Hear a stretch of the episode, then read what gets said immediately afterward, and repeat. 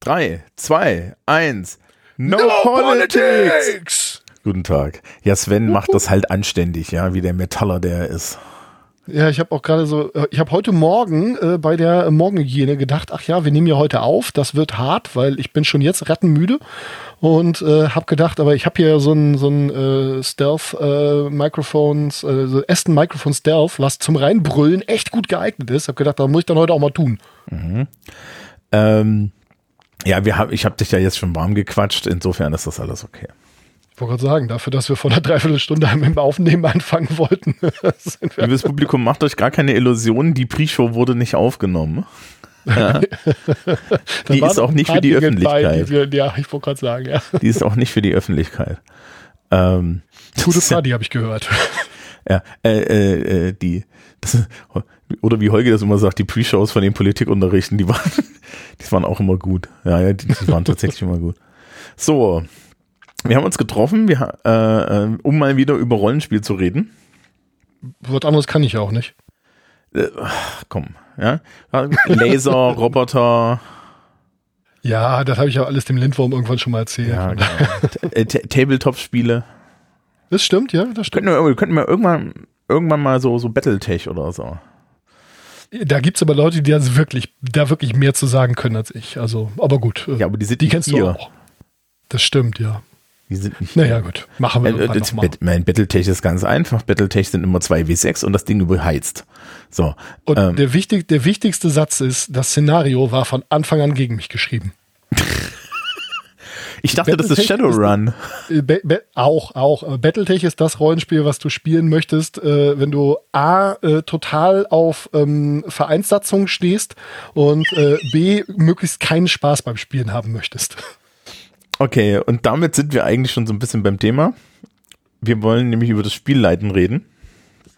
Und Jo. äh, das ist ganz lustig. Also äh, ich habe tatsächlich einen ein Spielleiter-Workshop Was letztens super ist, machen denn müssen. so haben wir eine Vorbereitung, die wir sonst nicht gehabt hätten. das ist, red doch nicht unsere Kompetenz nieder. Ähm, das ist eine der wichtigsten Eigenschaften, die du als Lehrkraft haben musst, ist Kompetenz heucheln. Ja. Und äh, fake it until you make it. Und Was naja, also spannend ist, denn das ist auch eine der wichtigsten Kompetenzen, die du als Spielleitung haben musst. das ist auch richtig. Ähm, und ich hatte das hier so ein bisschen unterteilt und zwar in, in so bestimmte Dinge. Ähm, hinten zum Beispiel, also ich hatte dann hinten, ich habe zum Beispiel hinten bei Soziales die verschiedenen Spielertypen, die haben mir ja schon mal erzählt, die erzählen wir zum Beispiel heute nicht nochmal. Ja, Das ist auch wirklich ein guter Spannungsbogen beim ersten Mal, so der, ich sag mal, etwas allgemeinere Einstieg ins Thema Rollenspiel, äh, dann mit Rollenspieltheorie und so weiter, dann zum Thema äh, gut spielen und jetzt zum Thema Spielleiten, gut Spielleiten, also als hätten wir es geplant. Genau. Also äh, das erste, womit ich normalerweise ähm, ich so anfangen, angefangen habe, als ich das so hier in Person gemacht habe, ist, ich bin in meinen Schrank gegangen und habe mal ein paar verschiedene Systeme rausgezogen. Weil eine zentrale Frage für dich als spielleitende Person ist, bevor wir überhaupt anfangen, uns mit irgendwie narrativen Strukturen und dem ganzen anderen Geraffel zu beschäftigen, was habe ich eigentlich für ein System? Und aus meiner Sicht ist eine der wichtigsten Fragen äh, zum Beispiel, was habe ich für ein Kampfsystem? Oder habe ich überhaupt eins? Weil manchmal habe ich auch gar keins. Und dann habe ich halt verschiedene Dinge aus dem Schrank geholt und eine äh, und kann das jetzt so aus dem, aus dem Kopf erzählen.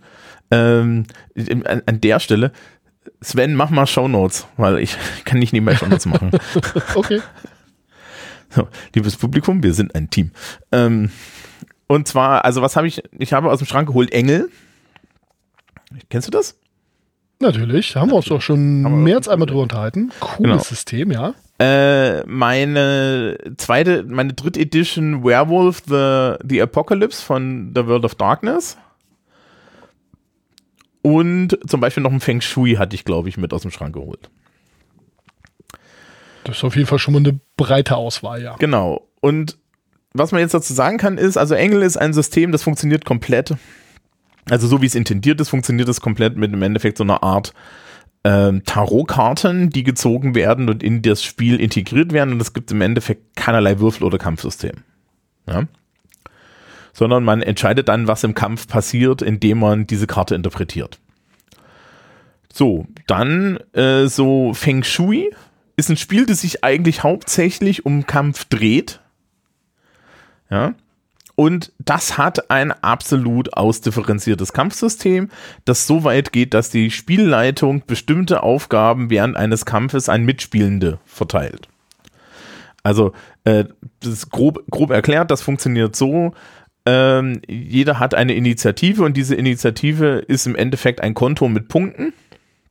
Und wer als nächstes dran ist, wird immer ermittelt dahingehend, wer den höchsten Wert hat und dann für jede Aktion ziehst du eine bestimmte Menge Punkte ab. Und diese Statistik kann man im Endeffekt einfach einen Mitspielenden mit fünf bunten Würfeln auf einem Zettel machen lassen, der dann sagt, wer ist als nächster dran. Und du als Spielleitung stellst dich nur noch hin und sagst, okay, was ist deine Aktion? Würfel das und dann würfel die Person das und dann geht's weiter. Ne? Es ist, es ist streamlined, aber äh, hält halt die Kämpfe auch total dynamisch. Und die World of Darkness ist ein super Beispiel dafür, wie man an ein Rollenspiel das Wort Storyteller-System dran schreiben kann und dann ein Kampfsystem entwickeln kann, das dich vier Stunden an einen Tisch fesselt. Ja, ich bin mir fast sicher, dass wir das bei, dass wir uns darüber schon öfter aufgeregt haben und ja. dass ich das Beispiel auch schon gebracht haben. Das ist aber halt genauso, als wenn du irgendwie ins Kaufhaus gehst, da merkt man jetzt das Alter, äh, und sagst, äh, ich brauche einen Staubsauger, muss aber kein guter sein, ich habe nur ein Zimmer zu saugen. Mhm. Dann äh, sagt äh, die Verkaufsperson, naja, das eine Zimmer soll aber trotzdem sauber werden, oder? Und äh, es ist halt ganz genau das Gleiche. Ne? Ja, Wenn man es nicht häufig benutzt, dann fällt es halt nicht so auf, dass das Kampfsystem scheiße ist. Aber in dem Fall, wo man es benutzt, soll es dann doch irgendwie funktionieren. Genau. Und das Spannende bei der World of Darkness ist, dass die World of Darkness zwar immer so getan hat, als sei sie so Gerede. Und das ist, stimmt auch für Vampire, aber bei Werwolf stimmt es halt überhaupt nicht zum Beispiel. Ja, und, und da stand dir das halt ewig im Weg. Ja, wenn du bei Vampire anfängst mit irgendwie Clandisziplinen und was können die alle und wie kann man die noch kombinieren und so weiter und so fort und mhm. wirklich mal das System so mal ausfährst, sag ich jetzt mal, und mal höher als einen dritten Gang schaltest, ne, dann merkst du halt auch, alter Falter, es ist also ein Riesenpool an Möglichkeiten und es ist ein, äh, ein, ein, eine Riesenmöglichkeit zum Power-Game an ganz, ganz vielen Stellen. Und ähm, wenn du dann speziell Spielleitungen hast, die da ja so ein bisschen zumindest die Hand drauf halten sollen, wollen, damit es halt nicht äh, außer, außer Balance gerät, sondern ich sag mal, alle in der Gruppe gleich Power Game, so nach dem Motto, oder gleich, gleich viel Power Game und nicht irgendwie eine Person äh, dann im Prinzip alles, alles reißt und die anderen sitzen da und wundern sich, was sie da eigentlich für einen Rotz irgendwie auf dem, auf dem Blatt stehen haben, ja.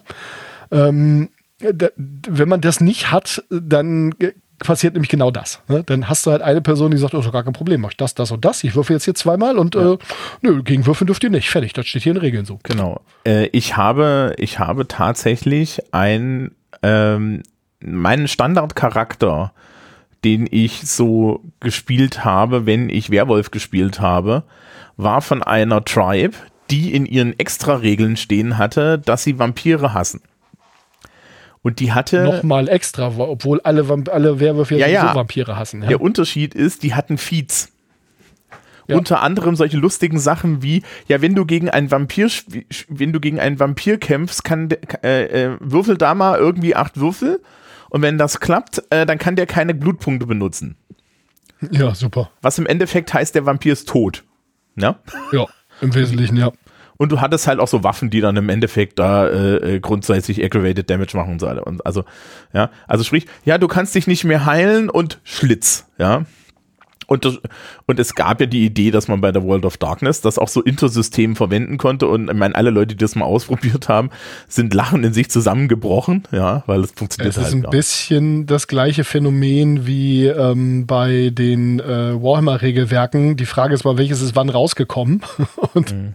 man setzt halt bei jedem, was später rauskommt, immer noch, äh, noch mal einen drauf.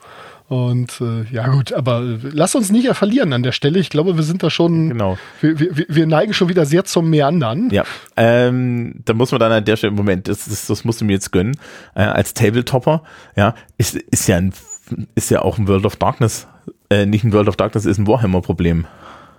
Ja. Ja, und dementsprechend, ne, also Games Workshop, das ist ja irgendwie Style da.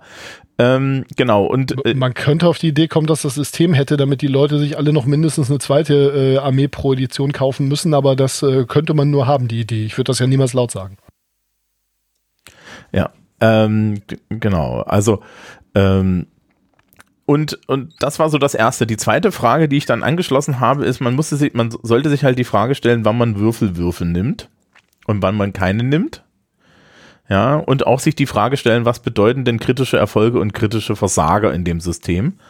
Und für, für, die, für dich als Spielleiter äh, selber. Und dann habe ich als echten Spielleitungstipp noch, wenn du ein neues System anschaffst und dann irgendwie zum Einsatz bringen möchte, erstens Regeln einmal anständig lesen und nicht davon ausgehen, dass du sie behältst. Das ist eine ganz andere Frage. Und das zweite ist, sich hinsetzen und Charaktere bauen. Ja, auf jeden Fall. Ähm, was ich früher öfter gemacht habe, ich habe mir selber so die Innenseite von Spielleiterschirmen gemacht. Das heißt, ich habe mir die wesentlichen Tabellen, äh, die wesentlichen Regeln und so weiter halt so auf, ich sag mal, drei bis vier A4 Seiten irgendwie zusammengeschoben ähm, das ist ein bisschen wie Spickzettel schreiben. Äh, danach braucht man es eigentlich nicht mehr, weil man sich dann einmal so intensiv damit beschäftigt hat, dass man es wirklich ja, zur Hand hat und auch im Kopf zur Hand hat. Das würde ich heute nicht mehr machen, das wäre mir viel zu viel Aufwand. Aber das ist auf jeden Fall eine gute Taktik. Ja, also ich kann dann ein schönes Beispiel. Ich habe ja meine Infinity the Game RPG-Gruppe. Und Infinity ist schon sehr crunchy. Also da gibt es sehr viele Regeln und was sie halt machen, und das ist, glaube ich, so ein Ding auch, das so Modifius mit diesem 2D20-System generell macht, die haben immer so Keywords, die dann mhm. extra Regeln haben. Also du hast dann halt eine Waffe, die hat irgendwie Vicious 2 und Vicious bedeutet halt was. So, und das taucht aber immer wieder auf. Und das habe ich mir in dem, ähm, in der Software, die wir benutzen, also wir benutzen eine, eine Game, so, so im Endeffekt so ein, so ein Spezialwiki für Rollenspielrunden. Da gibt es ja mehrere Varianten für. Ähm, habe ich die Sachen dann alle mal wirklich eingepflegt und in den einzelnen Gegenständen verlinkt. Ja, für meine Spielenden, weil die haben dasselbe Problem wie ich. Und ich habe dann halt eine Seite, wo das ganze Zeug draufsteht und ich nur noch irgendwie auf den Link klicken muss und ich habe sofort die Regel da und muss nicht im PDF rumsuchen und so. Und solche Sachen sind schon ganz gut. Spielleiterschirme finde ich furchtbar, weil die hängen so ein. Ja. Äh, ich auch. Also deswegen sagte ich, also äh, ich habe es mir im Prinzip die Innenseite eines Spielleiterschirms gehabt, äh, gemacht. Äh, ich habe öfter mal Spielleiterschirme besessen, die lagen aber immer mhm. Äh, mit der Innenseite nach oben gefaltet neben mir, dass man die als, als Schnellreferenztabellen benutzen konnte, aber nie als Spielleiterschirm. Ja, also das ist auch so ein bisschen so ein D&D-Ding, habe ich das Gefühl, so ein, so ein, so ein Spielleiterschirme ja. verbinde ich emotional grundsätzlich mit Fantasy-Rollenspiel wenn ich verdeckt würfeln möchte, und das scheint ja der Hauptsinn irgendwie zu sein, dann äh, nehme ich halt irgendwie drei verschiedene, äh, verschiedenfarbige Würfelsätze und würfel damit und dann weiß, die wissen die Spielenden nie, äh, welche Farbe ich mir vorher überlegt habe, die es wirklich ist, und das soll mir dann reichen. Ja, also solche Sachen. Genau. Ähm, die zentrale. Ins, hm? Insgesamt kann man, glaube ich, sagen, es ist einfach total sinnvoll, sich, bevor man überhaupt irgendwie anfängt, sich zu überlegen, welches System habe ich denn Bock zu leiten, was für eine Art von Spiel habe ich denn Bock zu leiten und mit was für einer Gruppe habe ich Lust, dieses Spiel in diesem System zu spielen. Denn das sind ja wieder, da kommen wir wieder zur ersten Folge, die wir zusammen gemacht haben, zum Thema Rollenspieltheorie, um diese Creative Agenda ähm, aus dem Big Model irgendwie zusammenzukriegen, sprich, um sich zu einigen, was wollen wir hier denn eigentlich kreativ zusammen machen muss oder sollten diese Aspekte möglichst gut zusammenpassen. Wenn man eine Gruppe hat, die sowieso keinen Bock auf Kämpfe hat, dann ist es schlecht, ein System zu haben, das sehr, sehr detailliert diese ganzen Kampfgeschichten irgendwie modelliert und so weiter und so fort.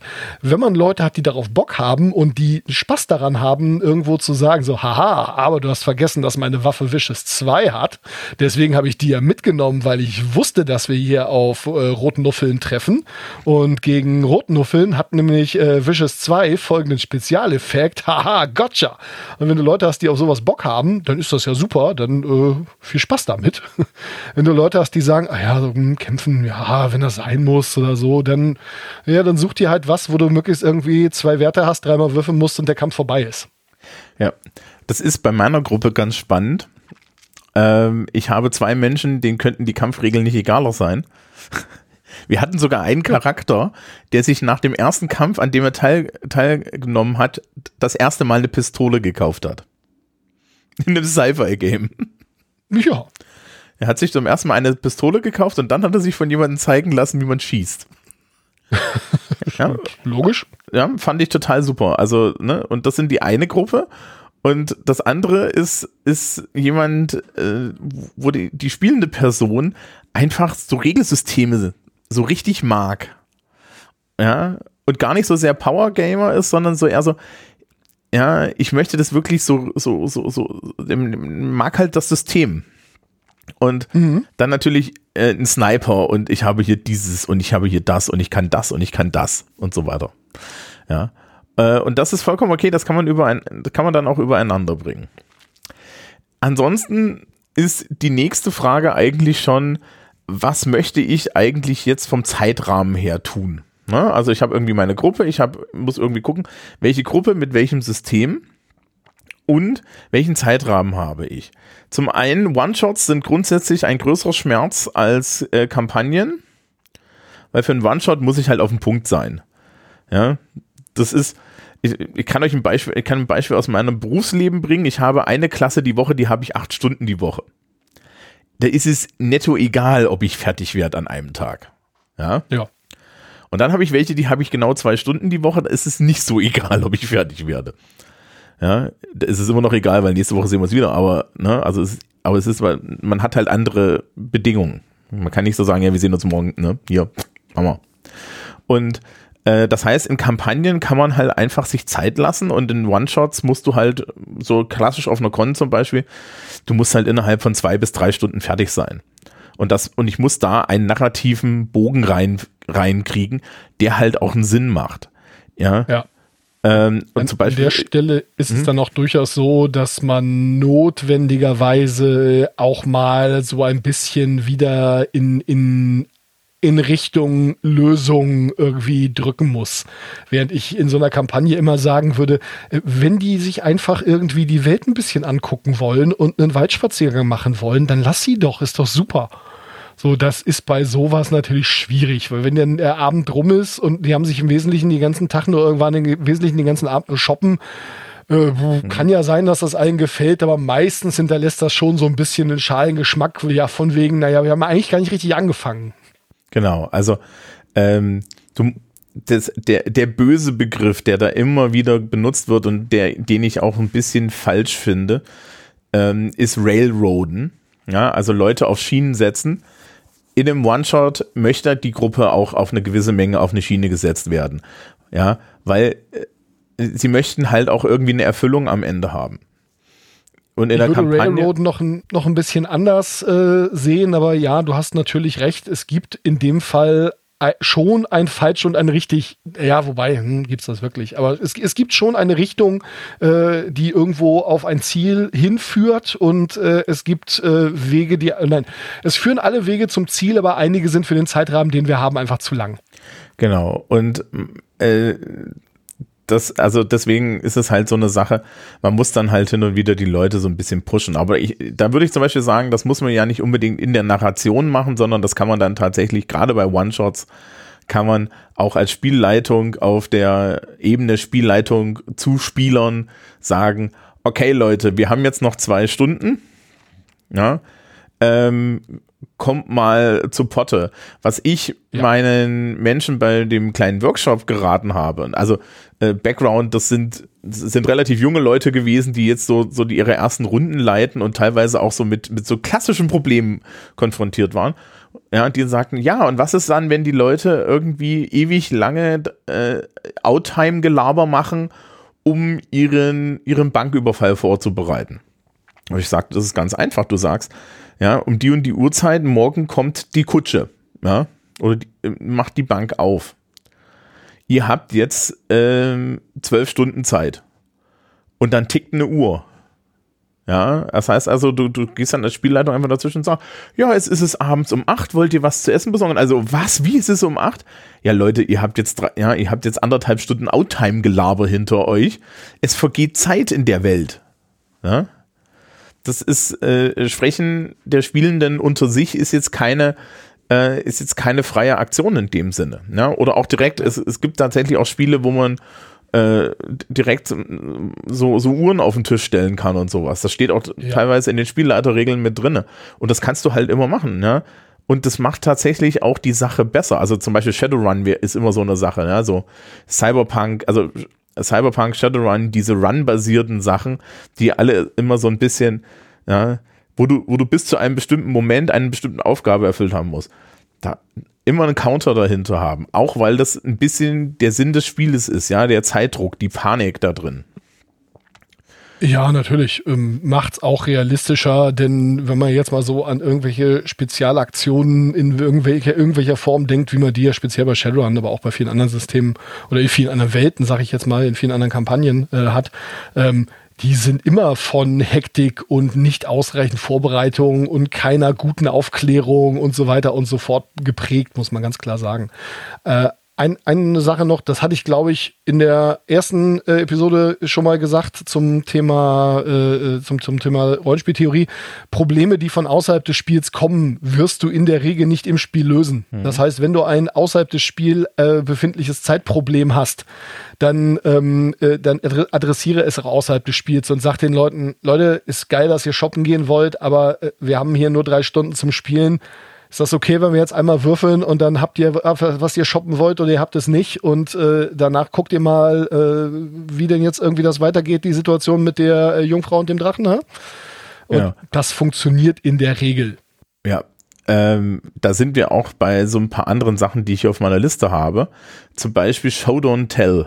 Ja, also gerade wenn du Kampagnenspiel machst, warum, ne, auch die Spielenden neigen ja dazu, Dinge einfach erzählen zu wollen. Ja, und dann, und dann machen wir das und das, das und das, das und das. Und man kann halt auch sagen, ach ja, ernsthaft, ja, dann erzähl mir doch mal, wie ihr das macht. Ne? Und dann ja. bist du wieder im Show-Modus. Und du kannst das als Spielleitung auch machen. Das hat auch den großen Vorteil, dass man Dinge viel, viel besser versteckt bekommt. Ja, anstatt einfach Dinge zu erzählen. Und äh, das ist dann die große Sache auch so zwischen Downtime und Uptime. Also sprich, ja, äh, sind wir jetzt in den Charakteren und in der Welt und beschreiben relativ nah am, am Verlauf, was passiert und haben echte Charakterinteraktion und, und Weltinteraktion oder kürzen wir Dinge ab. Und manchmal ist es halt sinnvoll, Dinge abzukürzen und manchmal ist es das nicht. Ja? Ähm, was weiß ich, also wenn man so eine Reisesequenz hat und das eine reine Reisesequenz ist ja, da gibt es zum Beispiel bei D&D gibt es ja dieses Ding, ja, äh, ihr habt fünf Tage von da nach da, äh, erste Nacht, wer hält Wache? Okay, du würfel mal, ja. Am nächsten Tag, was passiert? Ich habe hier eine Tabelle, würfel mal. Und dann passieren da halt genau fünf Dinge und die Spielleitung kann natürlich auch sagen, ja, für, für die fünf Tage gibt es genau ein Event, also würfelt bitte einer mal und fertig. Und das finde ich total legitim. Ja, oder wenn du weißt. Zufallselement rein, dass man dann mit dem, was man geplant hat, schön verknüpfen kann oder auch nicht. Und äh, vor allem sind die Leute sich dann nicht unbedingt so sicher, ob das, was da auf der Reise jetzt passiert war, wirklich das Resultat dieses Tabellenwurf war oder ob das halt äh, wirklich mhm. in Anführungszeichen dazugehört. Und äh, das ist ein ganz wichtiges Element, dass man sich da nicht in die Karten schauen lässt. Äh, deswegen denke ich mir selten NSC-Namen aus. Und wenn ich mir NSC-Namen vorher ausdenke, dann gleich ganz viele, damit man nicht merkt, oh, die Person hat einen Namen, die ist wichtig. Mhm. Ähm, und ein anderes Beispiel, ne? wir spielen ja mit Infinity ein, ein Science-Fiction-Game. Und es gibt für mich ähm, gerade an bestimmten Stellen überhaupt keinen Grund, ein sagen wir mal, eintägigen Shuttleflug durch das Sonnensystem auch eine, auf irgendeine Art zu beschreiben, jenseits, dass man vielleicht mal kurz das Viel des Shuttles beschreibt und die Personen an Bord. Ja. Äh, also gerade wenn alle wissen, es ist jetzt hier, ne, es ist nicht interessant oder so. Ja, also ich, du wenn, kannst wenn man da Dinge passieren lassen möchte, dann doch aber auch bitte richtig. Also dann soll man sich da dann auch entsprechend vorher Gedanken zu machen und da, ich sag mal, in einer gewissen Ausführlichkeit ähm, äh, auch irgendwo Plot passieren lassen oder äh, einfach, einfach Dinge passieren lassen äh, und es zu einem Kampagnenteil machen, aber jetzt nur irgendwie äh, jeden Tag zu beschreiben, ja, es gibt in der Kantine das und das und dann geht ihr trainieren, da sind Leute, möchtet ihr euch mit denen unterhalten. Ja, nein. Also dann bitte auch einen Mord im äh, Orient Express Shuttle äh, oder irgendwie sowas, äh, um, um die Reise vernünftig ähm, äh, die Reise vernünftig irgendwo äh, zu, zu beschreiben oder vernünftig in die Kampagne einzubinden, sagen wir es mal so, äh, nicht als Selbstzweck. Man muss Dinge, wo nichts passiert, nicht spielen. Ja. Ähm, und, man kann halt auch im Zweifel eine kleine Episode machen, ja, ich, äh, und aus dieser Episode dann entweder Dinge rausziehen oder nicht rausziehen. Ähm, das, das ist dann das nächste. Äh, was, was, äh, was ich hier noch stehen habe, ist, und das sind jetzt so im Endeffekt so die Frage, im Endeffekt, wie baue ich jetzt äh, in der Kampagne auch so ein bisschen meine Kampagne auf? Ähm, mir ist wichtig, dass Dinge im Hintergrund weiter passieren. Also sprich, nur weil wir uns die ganze Zeit mit unseren Spielercharakteren beschäftigen, die in einer Welt unterwegs sind, heißt das ja nicht, dass der Rest nichts tut. Ja. Und ich habe eine Gruppe von ähm, spielerfreundlichen und auch Antagonisten NPCs und die tun Dinge. Ja, also ne, du hast dann Antagonisten und Alliierte sozusagen und die tun Dinge und die haben eine Agenda und die haben eine Motivation und die haben ein Leben und das alles ähm, läuft weiter. Und wenn du dir, also, also wenn ich mir überlege, so ein bisschen, ähm, wo landen jetzt die Spielercharaktere in nächster Zeit, dann ähm, mache ich mir natürlich auch so ein bisschen ein Plänchen, was kann denn dort alles passieren? Betonung auf dem Wort kann. Und ähm, welche Leute aus welchen Gründen sind vielleicht dort? Ja? Und solche Sachen. Und warum, also, ne, und warum taucht denn jetzt ein Antagonist auf einmal irgendwo wieder auf? Ja, und das sollte alles was bedeuten. Das sollte nicht random sein. Und die, die Leute sollten halt einfach Dinge tun, ja, die, die halt so, so stattfinden aus einer inneren Logik heraus.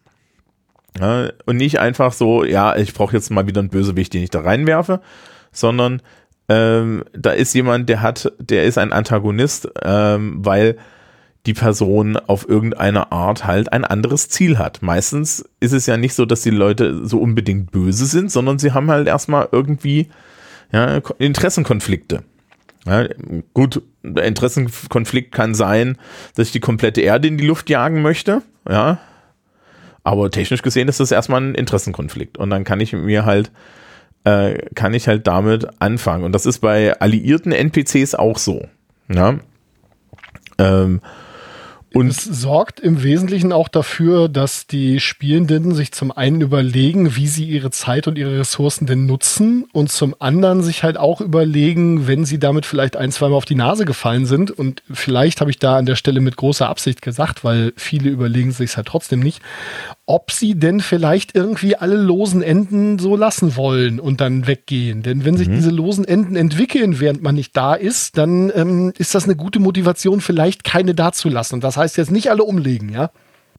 Genau, also ich habe zum Beispiel äh, an verschiedenen Stellen, ähm, wenn an verschiedenen Stellen habe ich in meinen Notizen, in meinen Spielleiternotizen stehen, ähm, wenn das passiert, passi ja, hat das folgende Konsequenz. Wenn das passiert, hat das die Konsequenz. Das habe ich mir meistens auch schon ein bisschen vorher überlegt.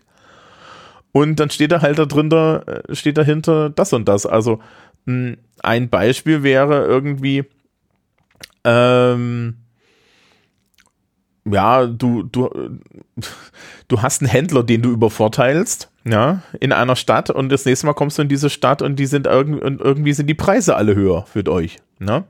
Ja, richtig. Oder äh, also das ist auch so eine Sache, die man sehr schön in so, so Haut drauf Fantasy-Runden spielen kann. Ach so, ihr habt das halbe, ihr habt das, ihr habt das halbe Dorf ermordet. Ja, das ist überhaupt kein Problem. Die haben sich das gemerkt. Ja, und komischerweise das nächste Mal, wenn ihr in dieses Dorf kommt, sitzt dort eine gut ausgerüstete Söldnerbande. Ja, äh, die von der Dorfgemeinschaft dafür bezahlt wird, euch den Kopf, einen Kopf kürzer zu machen. Oder noch besser, die, die, die Dorfgemeinde hat zusammengelegt und schickt euch diese Söldnerbande hinterher. Ja. Und äh, dann steckst du irgendwie zwei, zwei, zwei Quests oder, ein, oder eine Story-Arc weiter in irgendwelchem anderen Kram. Und dann gehst du als Spielleitung hin und sagst, ja, das. Ähm, gut, gute Beispiele für sowas kann man halt, also wen das meint. Hier habt ihr eine Kirsche für die Sahne auf dem Haufen. Ja. Ähm, also das sind, äh, man kann das zum Beispiel sehr gut sehen in, in auch so Actual Play Sachen, wenn man irgendwie, ja, also Critical Role machen das natürlich zum Beispiel, ja. Da gibt es in der ersten Kampagne gab es ein Rakshasa, das ist so ein Dämon, den man eigentlich nicht umbringen kann. Ja, also den kannst du auf der, den kannst du auf der echten Ebene, auf dieser, dieser Menschenebene kann man den töten, aber der, der wacht dann halt wieder auf und schwört Rache. So, und es ist dann tatsächlich so, dass der kommt dann halt irgendwann, äh, äh der tritt dann halt irgendwie, ja, so, so 50 Folgen später, ja, so, ja, äh, gibt es dann auf einmal eine Situation, wo dieser Rakshasa halt eiskalt, äh, auch, auch komplett unangekündigt und überraschend für die Spielenden, ja, da einen Charakter meuchelt. Ne? Und solche Sachen. Und das äh, das ist wichtig. Also die Dinge passieren, äh, die Welt dreht sich weiter, sage sag ich da immer dazu. Das hält nicht alles an und das hat halt auch Konsequenzen. Man kann sich die halt auch, man kann sich die halt aufschreiben. Ja, äh, auch das Nichthandeln von den Spielercharakteren hat Konsequenzen. Ja. Da sind wir dann auch wieder beim äh, ganz lange brauchen, um Dinge zu tun. Mhm. Ähm, so bei dem klassischen Shadowrun, wo sie dann halt irgendwie vier Stunden rumsitzen, also Off-Play vier Stunden rumsitzen, In-Play irgendwie acht Stunden noch durch die Gegend fahren und noch einkaufen und dies und das und jenes. Und dann kommen sie da an und treten die Tür ein und der Plan funktioniert auch echt erstaunlich gut, um dann festzustellen, äh, pff, hier ist ja gar nichts mehr. Ja, weil in den acht Stunden, die ihr den anderen Zeit gegeben habt, das Ding woanders hin transportiert worden ist. Ja. Der Auftraggeber hat nicht umsonst gesagt, ihr sollt euch ranhalten. Ja, ähm, eine, eine schöne Geschichte ist, ich, äh, auch in dem Bereich, ähm, man immer so ein bisschen aufpassen, was die Spielenden da eigentlich für Vorstellungen haben und halt eiskalt Konsequenzen haben. Also ich habe gleich zwei Beispiele. Das erste Beispiel ist, ähm, und das, das erste Beispiel ist, ich hatte eine, eine Cyberpunk-Runde und die Aufgabe war, ihr müsst hier so einen Militech-Transport aufhalten. Also einen Militech-Transport klauen.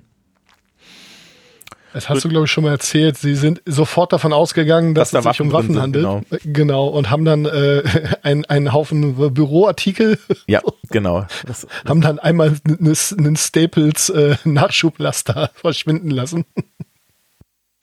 Und ähm, das andere war ein Beispiel, das mir jetzt bei meinem, bei meinem kleinen Workshop genannt wurde, ja, äh, wo ein Charakter, ja, äh, also, also ungeduldige, unerfahrene Spielende, ja, was einfach eine Beschreibung und kein, ne, keine Verurteilung ist oder so.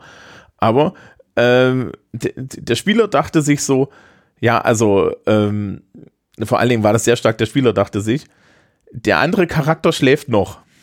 Der muss jetzt aber aufwachen. Also ist, ist, und das war irgendwie so ein Fee, das war auch D&D, ähm, ja, an das Fenster geflogen. Also es ist an das, in der, in der ersten Etage der Kneipe an das Fenster geflogen, ja, und hat das Fenster eingeschlagen. Okay. Hab, okay, und ich habe dann so an, ich habe dann so Nachfragen gestellt. Ja, und wie viel, wie viel, wie viel Hitpoints hat er dafür verloren?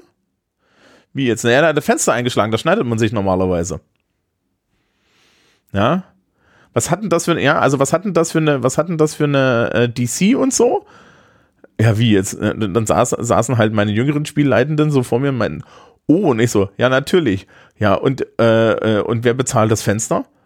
Und wer ist dann sauer? Ja, und die meinten dann so, ja, der, also der, der Barkeeper war so und so schon sauer. Und ich so, ja, der wird sich das alles merken. Ja, und dann, dann schreibt ihr das alles hübsch mit und überlegt euch, was sind hier die Konsequenzen? Ja, zum Beispiel, dass wenn ihr das nächste Mal dorthin kommt, ihr grundsätzlich kein Zimmer kriegt.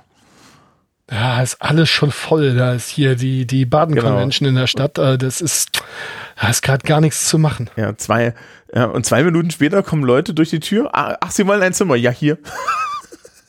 so, so ganz offensichtlich. Ja. Und ähm, das sind halt, äh, äh, das sind halt solche Sachen, die sind, glaube ich, wirklich wichtig weil sie die Welt am Leben halten. Ja, ja. Also, weil ähm, du irgendwie dann erstmal darüber nachdenkst äh, äh, und weil du dadurch auch die Geschichte entwickelst. Das Interessante daran ist, es erspart einem unheimlich viel Arbeit, was Plotting angeht. Ja. Ja, ich bin sowieso ein großer Verflecht, Verfechter des plotlosen Spielleitens. Was soll das denn sein? fragt das Publikum gespannt.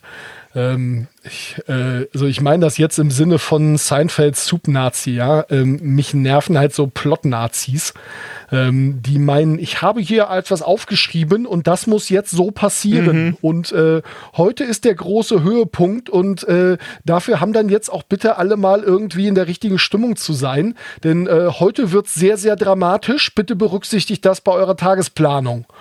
So, hm. ja, danke, nein. so. Nee, das, also das ist dann übrigens Railroaden im schlimmsten Sinne, was dann passiert. Ja, das würde ich auch sagen, genau das. Man hat hier etwas aufgeschrieben und nur das, was man aufgeschrieben hat, passiert. Und egal wie gut die Idee ist ähm, und wie gut die Vermutung ist, die die Gruppe sonst noch hat und in welche Richtung die sich vielleicht noch bewegen, ich sitze da im Wesentlichen rum, kannte das alles irgendwie ab und äh, ja, hm, zieh vielleicht noch eine Fresse dabei. Und äh, in dem Moment, wo dann irgendwie die Leute wieder so auf die Schiene kommen, in dem Moment sage ich, haha, und nehme mein Buch zur Hand oder meine Kladde und äh, äh, bin ganz begeistert. Und jetzt spielen wir endlich gutes Rollenspiel, weil ihr jetzt endlich meine Brotkrumenspur gefunden habt. Ja, danke, nein. Ähm, und das große Problem dabei ist, dass gerade in den großen Systemen und gerade in den großen Fantasy-Systemen, ja, D&D, DSA, wir gucken euch an, es leider viel zu viele dieser Kampagnenbücher gibt. Ja, äh, Call of Cthulhu ist da auch ja, oh schuldig, ja. wobei ähm, die Kampagnenbücher vom Material her wirklich gut sind und da einige dabei sind, die auch, ähm, ich sag mal, die ganze die ganze Vorbereitung, einem, einem viel Vorbereitung, einem viel Arbeit abnehmen, aber ähm, man hat halt immer noch die Aufgabe zu Spielleiten. Das nehmen die einem nicht ab. Mhm. Ich wusste, äh, äh, an der Stelle, es gab irgendwie ähm, Dimension 20 hat mal eine hat mal hat mal eine, hat mal so, so, so eine Sequenz gehabt, die sich an einem Comicbook orientierte. Mhm. Und die die Spielenden haben dann bei dem einen beim letzten Endgegner ja im Endeffekt dem Spielleiter also äh, ein den, den, den dem Spielleiter äh, abgelenkt, weil sie im weil, weil jemand das Buch gelesen hatte und ahnte, welcher Gegner kommt. und genau, und genau für diesen Gegner dann einen Plan hatte. ja, und das ist natürlich das nächste Problem, ja. Also, ich will ja nichts sagen, aber Temple of Elemental Evil, ja, ähm, wenn du das heutzutage spielst mit einer D&D-Gruppe, die auch vielleicht im Zweifel noch ein bisschen älter ist und oder Leuten, die sich damit so ein bisschen beschäftigt haben, kann es dir passieren, dass die sagen, hm, ja, wir gehen mal da hinten in den Wald, ja, und dann blätterst du nur noch. Und das sind halt, also deswegen, man kann das halt auch alles einfach entwickeln und dann macht es viel mehr Spaß. Vor und allen Dingen kann auch alles mit allem zu tun haben. Ja, und ich verstehe, dass das jetzt für alle, die sich das anhörten, so hören mit der, äh, mit der, mit der Intention irgendwie, euer schön, jetzt, ich, ich möchte eigentlich gerne mal leiten, aber ich weiß gar nicht, wie das geht, dass das jetzt gerade furchtbar abschreckend klingt. Das war nicht ähm, so gemeint. Ja, es ist überhaupt nicht so gemeint, aber ganz ehrlich, macht euch mal ein bisschen locker. Vertraut den Leuten, mit denen ihr spielt, dass die wissen, dass ihr das zum ersten Mal macht und ähm, dass die euch nicht reinreiten, weil die wollen ja auch eine gute Zeit haben. Und wenn sie euch reinreiten und irgendwie versuchen, euch da irgendwie den Plot kaputt zu machen oder solche Dinge, dann sucht euch andere Leute zum Mitspielen. Ja. Kann ich sehr empfehlen. Und an Mit der Stelle. Leuten spielen macht vieles einfacher. Ja. Und an der Stelle, man kann diese Versuche Volley nehmen. Ne? Ja. Und das ist eigentlich immer am schönsten. Äh, ich habe auch zum Beispiel äh, in meiner also diese Infinity-Runde ist jetzt die erste größere Kampagne, die ich je in meinem Leben geleitet habe, weil ich es ansonsten nie, nie hingekriegt habe. Ja? Und ich habe dann halt auch an bestimmten Stellen gesagt, so, ich, ich retconne jetzt hier mal was, bitte mal auffassen, ja. Äh, gar nicht so schlimm oder so, aber es haben sich halt bestimmte Dinge einfach auch entwickelt. Und ja. es haben sich Charaktere entwickelt und so weiter. Und ich habe dann halt, äh, was halt eine ne super Sache ist, ist zum Beispiel, ähm, NPCs einführen in, in kleinen Situationen und sich dann entscheiden, dass diese NPCs zu Antagonisten werden. Ja, also wenn, wenn schon die erste Situation, in denen die Spielenden und die Spiel Spielercharaktere diesem NPC begegnen, halt eine leicht negative, antagonistische ist, dann kann aus der Person ja ein Antagonist werden. Ja. Also man kann natürlich auch total lahm immer so Doppelcrossing-Leute haben. Ja. Aber zum Beispiel in dieser Infinity-Welt gibt's halt, es gibt halt Fraktionen und diese Fraktionen haben im Endeffekt zueinander politische Beziehungen. Das heißt, es gibt einfach Leute, die sind von deiner eigenen Fraktion, äh, die sind grundlegend auf deiner Seite. Ja? Die sind vielleicht nicht vollständig auf deiner Seite, die sind grundlegend auf deiner Seite. Äh, also du hast dann halt eine Kultur- und Interessensüberlagerung. Dann kann man halt hingehen und einfach so einen Stock an Nichtspielercharakteren aufbauen, die zum einen vielleicht Antagonisten sind, zum anderen vielleicht Alliierte die dann auch wieder unterschiedliche Ziele haben und dann wird es irgendwann nämlich hübsch komplex. Und das kann, und, und alles darf gerne mit allem zu tun haben. Und das finde ich eigentlich total charmant. Und das schreckt, äh, äh, man kann theoretisch mit einem One-Shot anfangen. Also, wenn, ne, man überlegt sich so, okay, was machen wir denn? Und dann fängt man mit einer ganz blöden, billigen Quest an, ja.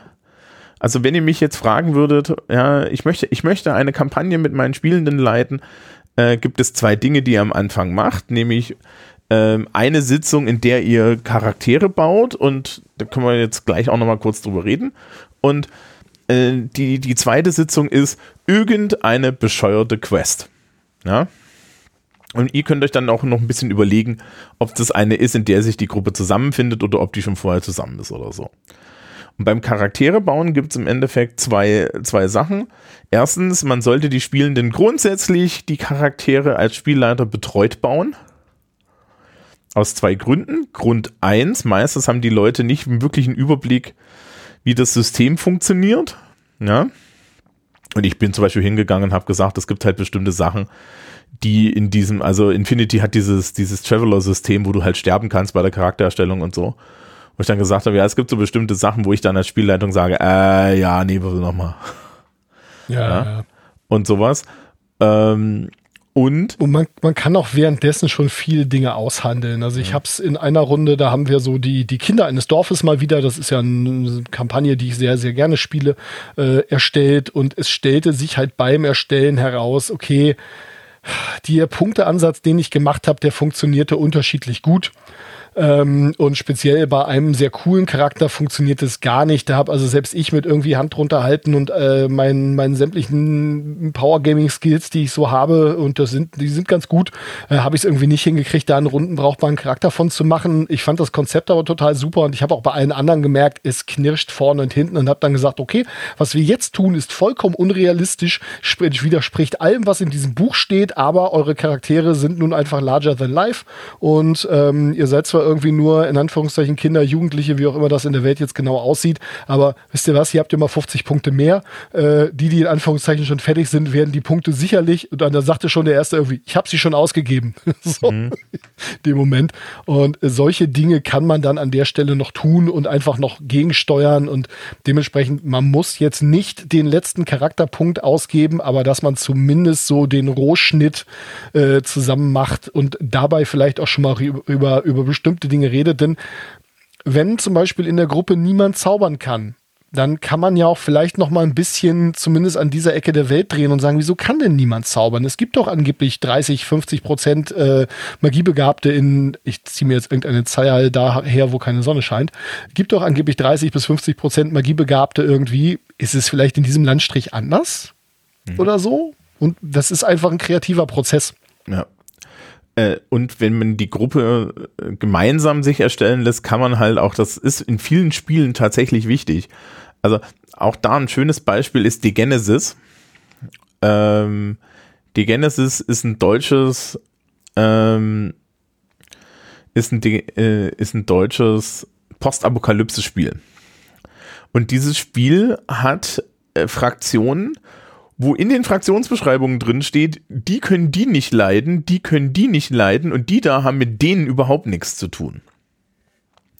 Und das bedeutet, dass man äh, im Endeffekt zu der Gruppe sagen muss, ja Leute, schön, dass ihr alle da seid, da habt ihr eure Charakterbögen. Eure Aufgabe in den nächsten zweieinhalb Stunden ist, eine Gruppe zu bauen und, und vor allen Dingen eine Begründung zu liefern, warum ihr eigentlich das tut, was ihr tut.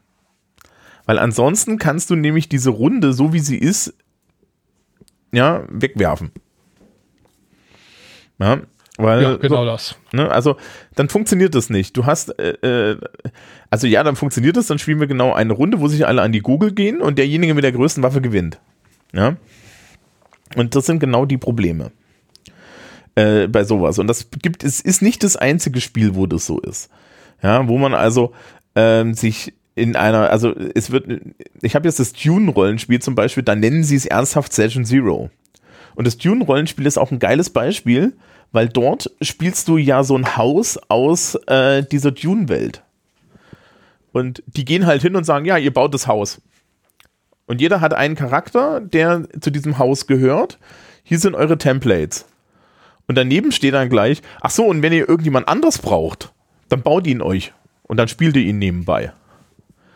Und solche Sachen kann man natürlich auch machen.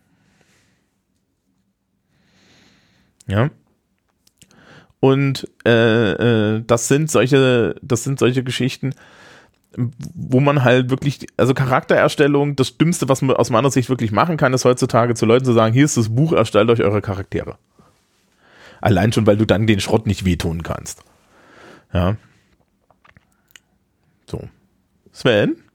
Ja, ja, genau. Ähm, sorry. Äh, Erschreck ich, mich äh, nicht. Nein, alles gut. Äh, entschuldige. Ähm, ich wurde in der Tat gerade durch eine äh, Textnachricht abgelenkt, äh, die in der Tat sowohl zeitkritisch als auch dringend war. Äh, Alles es, okay. äh, tut, tut mir furchtbar leid. Ähm, nee, äh, alles absolut richtig. Vor allem, äh, ein, oder was heißt vor allem, ein, ein anderer Aspekt, den ich auch wichtig finde, ist, ähm, ja, man kann natürlich alles Mögliche spielen, aber Erfolge haben im Rollenspiel macht auch manchmal Spaß. Und äh, natürlich sind Misserfolge auch cool und auch aus Misserfolgen lernt man und oder an Misserfolgen wächst man, also Fehler machen Leute. Ähm, alles, alles, alles cool. Aber ähm, wenn man zum Beispiel in einer Welt und in einer Gruppe, in der sich immer mal irgendwie gehauen wird, äh, niemanden hat, der die Spuren dieser Hauerei wieder wegmachen kann, sprich irgendwie kein, keine, keine Heilperson oder irgendwas in der Richtung, ähm, dann ist das unter Umständen schlecht. Und das sind so Dinge, auf die man auch bei der Erschaffung ja durchaus mal achten kann. So, äh, kann denn irgendwer erste Hilfe? Hm, Ja, nee, ja, sollte mein Charakter vielleicht können, ja, meine auch. Ja, komm, dann lass das mal mit reinnehmen. Solche Dinge, die lohnen sich durchaus für ein gelingendes Spiel im Sinne von, wir schaffen dann auch mal was. Natürlich kann man auch eine Runde spielen, die nie was schafft. Äh, Ich kann aber aus Erfahrung sagen, das wird irgendwann langweilig. Ähm, und es ist, es, ähm, es ist halt auch, weiß ich nicht, frustrierend. Ja, du kannst dann, äh, ich, ich gucke halt jetzt mittlerweile sehr stark darauf, dass ich für die Spielenden wie für die Charaktere regelmäßig anspruchsvolle Aufgaben habe. Weil ich kann mir aussuchen, wie meine Gegner und Antagonisten gelagert sind. Ja, also dementsprechend äh, habe ich halt dann mal einen Hacker dabei oder ich habe jemanden dabei, der ein guter Schütze ist. Ja, und ich biete, ja, oder ich habe halt auch dann für meinen, für den, für die Person, die gerne Recherche macht und gerne quatscht, ja, äh, jemanden dabei, mit der dann, also wo dann halt auch die spielenden Personen natürlich sehr viel Spaß damit haben, ja, weil du, du spielst ja so einen Charakter auch, um halt dann wirklich mal so einen Dialog, in so einen Dialog zu gehen und so weiter. Ja? Äh, Ja, man, man, man sollte sich halt schon fragen, warum diese Charaktere, und das haben wir in anderen Sendungen auch schon mal besprochen, warum diese Charaktere denn überhaupt zusammen losziehen. Und die Antwort sollte nicht nur sein, naja, weil wir die halt spielen und wir hier zusammen am Tisch sitzen. Ja. Es ist eine schlechte Antwort, muss man leider so sagen. Genau, so. Haben wir noch was? Ähm, ganz, ganz viel. Äh, Wollen wir noch mal so über so über so AnfängerInnenfehler reden und so Wege in die Hölle? So, tu, tu das, wenn du möchtest, dass es möglichst schlimm schief geht. Äh, genau, das Wichtigste ist, dass ihr euch alle im Internet nach der Hand von Weg, äh, nach dem Kopf von Wegner sucht. Und das als Inspiration. Das sagt mir zum Glück gar nichts, so Okay, wie das äh, gelingt. Also ich, ich, ich guck mal, ob ich den Link finde. Ah, okay, Der Kopf von Wegner war eine Bestrafung für, für, die sich ein Spielleiter ausgedacht hat für eine Gruppe. Ja, Okay. weil die halt auch so Power Gamer waren und so weiter. Und dann hat er, ja, aber gleichzeitig die Spielenden so leicht dämlich. Ähm, und äh, das funktionierte so. Im Endeffekt, also es gibt verschiedene Varianten davon, aber die Variante, die ich kenne, ist, hat sich das der Spielleiter ausgedacht. Im Endeffekt gibt er die Hand von Wegner. Das ist ein unheimlich großes, wichtiges Artefakt in D&D. Das ist tot, todmächtig. Und er hatte halt den Kopf von Wegner gefunden. Erfunden. Ja, mhm. und der Kopf von Wegner, also die Hand von Wegner funktioniert so, dass du die Hand abschlägst und die andere Hand dran tust. Ja. Okay. Und der Kopf von Wegner, kannst du dir jetzt überlegen, wie das funktioniert hat. Sagen wir es mal, die, long, long story short, es endete damit, dass die NPC, äh, dass die Spielercharaktere sich gegenseitig umgebracht haben für das Privileg, sich selber den Kopf abschlagen zu können, um den Kopf von Wegner da drauf zu setzen. Ja. Ja schön. das ist, oh Mann, Leute, fall ja, doch nicht auf so genau. einen Druck rein. Also, ähm, man kann da halt schon, schon, schon mitspielen. Also Anfängerfehler. Das erste ist, der, ich glaube, der erste Fehler ist, ähm, you are not Matthew Mercer. Ja, ähm, gerade heutzutage sehe ich das immer wieder dadurch, dass wir, also, also wir haben halt mittlerweile so eine Internetkultur und diese Internetkultur äh, es gibt unendlich viel Actual Play und dieses Actual Play ist zu 99% gefühlt D&D oder zumindest zu 90% D&D. Ja. Und die Leute, die das machen, sind solche Leute wie Matthew Mercer von Critical Role, Brandon Lee Mulligan und so weiter. Leute, die, wenn man sie fragt, sagen, ja, ich spiele schon seit 20 Jahren dieses Rollenspiel. Ja. Ähm, und das inspiriert jetzt junge Menschen. Das ist total super. Finde ich auch. Äh, und es sind ja nicht nur die Leute, die es leiten, sondern es ist ja noch ein Team dahinter und da drumherum. Und es sind ja auch die Leute, die an diesem Tisch sitzen, die mit voller Absicht genau so ausgewählt sind. Und die machen das beruflich. Das sind alles Profis. Zu meinen, man müsste das jetzt als Inspiration nehmen und so muss man spielen und nicht anders, ist absolut genau. der Weg zur Hölle. Also wirklich mal äh, Critical Role als so größter Vertreter von sowas. Alle Menschen dort am Tisch haben eine Schauspielausbildung. Die sind alles Voice Actors. Wir haben alle keine Schauspielausbildung. Ich krieg gerade so drei Stimmen hin. Ja. Ähm, und ich habe sogar einen literaturwissenschaftlichen Background. Ja. Äh, das ist, das, das ist schön, wenn man das kann. Man muss das überhaupt nicht können. Das wird auch von niemandem verlangt. Ja, und lustigerweise leiden gerade diese großen bekannten ne, Actual Play Spielleitenden, die stellen sich immer wieder hin und sagen, Leute, wir sind bitte keine Vorbilder, das ist hier das Entertainment. Ja, also äh, die haben mittlerweile ein Studio, wo er zur Steuerung des Studiolichtes ungelogen zwei große Streaming-Decks nebeneinander stehen hat. Für die Musik und das Licht. Ja, Leute, wir sitzen ja. an einem Küchentisch mit Chips. Äh, davon abgesehen, die spielen halt für euch als ja. Publikum. Die spielen nicht für sich selber. Die haben dabei auch Spaß, das ist schön, aber ihr spielt für euch selber. Und ganz ehrlich, wenn man so rumsitzt, wie wir das ja auch immer wieder mal tun und äh, sich dann so Rollenspielgeschichten erzählt, dann sind die lustig, weil sie Rollenspielgeschichten sind und weil man sie selber erlebt hat, beziehungsweise sich halt reinfühlen kann. Ähm, das sind oft keine tollen Geschichten im Sinne von dem, was man irgendwo in einem Buch liest oder also das, das, das würde aufgeschrieben oder als Film oder so nicht funktionieren. Das funktioniert, weil ihr dabei seid. Mhm. Und ähm, das ist vollkommen in Ordnung. Da ist überhaupt gar nichts gegen einzuwenden. Ja, das Spannende aus einem literaturwissenschaftlichen Blick ist ja, dass im Endeffekt alles, was du in literarischen Werken findest, eigentlich überhaupt nicht das echte Leben ist, weil es ist nicht messy. Und der, der, das Spannende bei Rollenspiel ist, Rollenspiel ist allein schon dadurch, dass wir Würfel benutzen für Zufallselemente messy.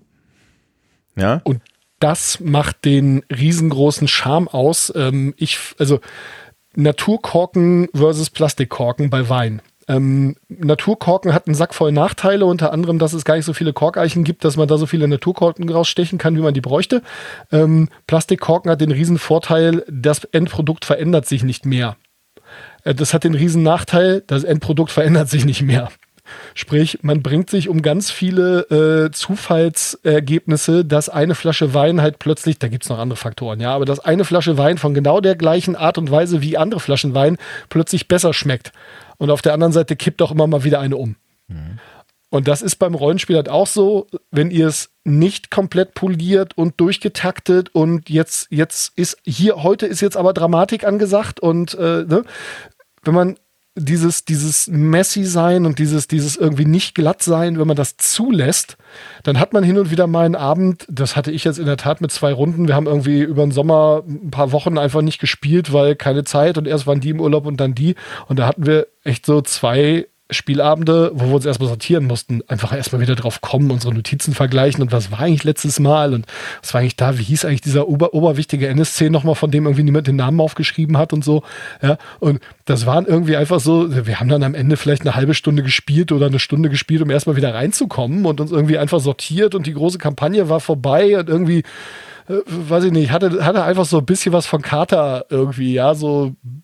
Aber ähm, ich glaube, wir sind jetzt gut aufgestellt für die nächsten Male und ich habe einen Haufen Inspiration daraus gezogen, was da passiert ist und ähm, wie, wo, wer, was. Und alle haben jetzt irgendwie zwischen den Spielabenden was zu tun und sich was zu überlegen. Und ähm, durch die schlechten Spielabende finanziert man sich die, die richtig geil sind und an die man in 20 Jahren noch denken wird.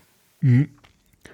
Ja, also ich hatte jetzt, ähm, bei uns ist es im Endeffekt ähnlich gewesen in der Runde. Ja, äh, dadurch, dass so Sommerferien waren und alle unterwegs, haben wir jetzt fast einen Monat Pause gemacht. Sind jetzt diese Woche wieder dran.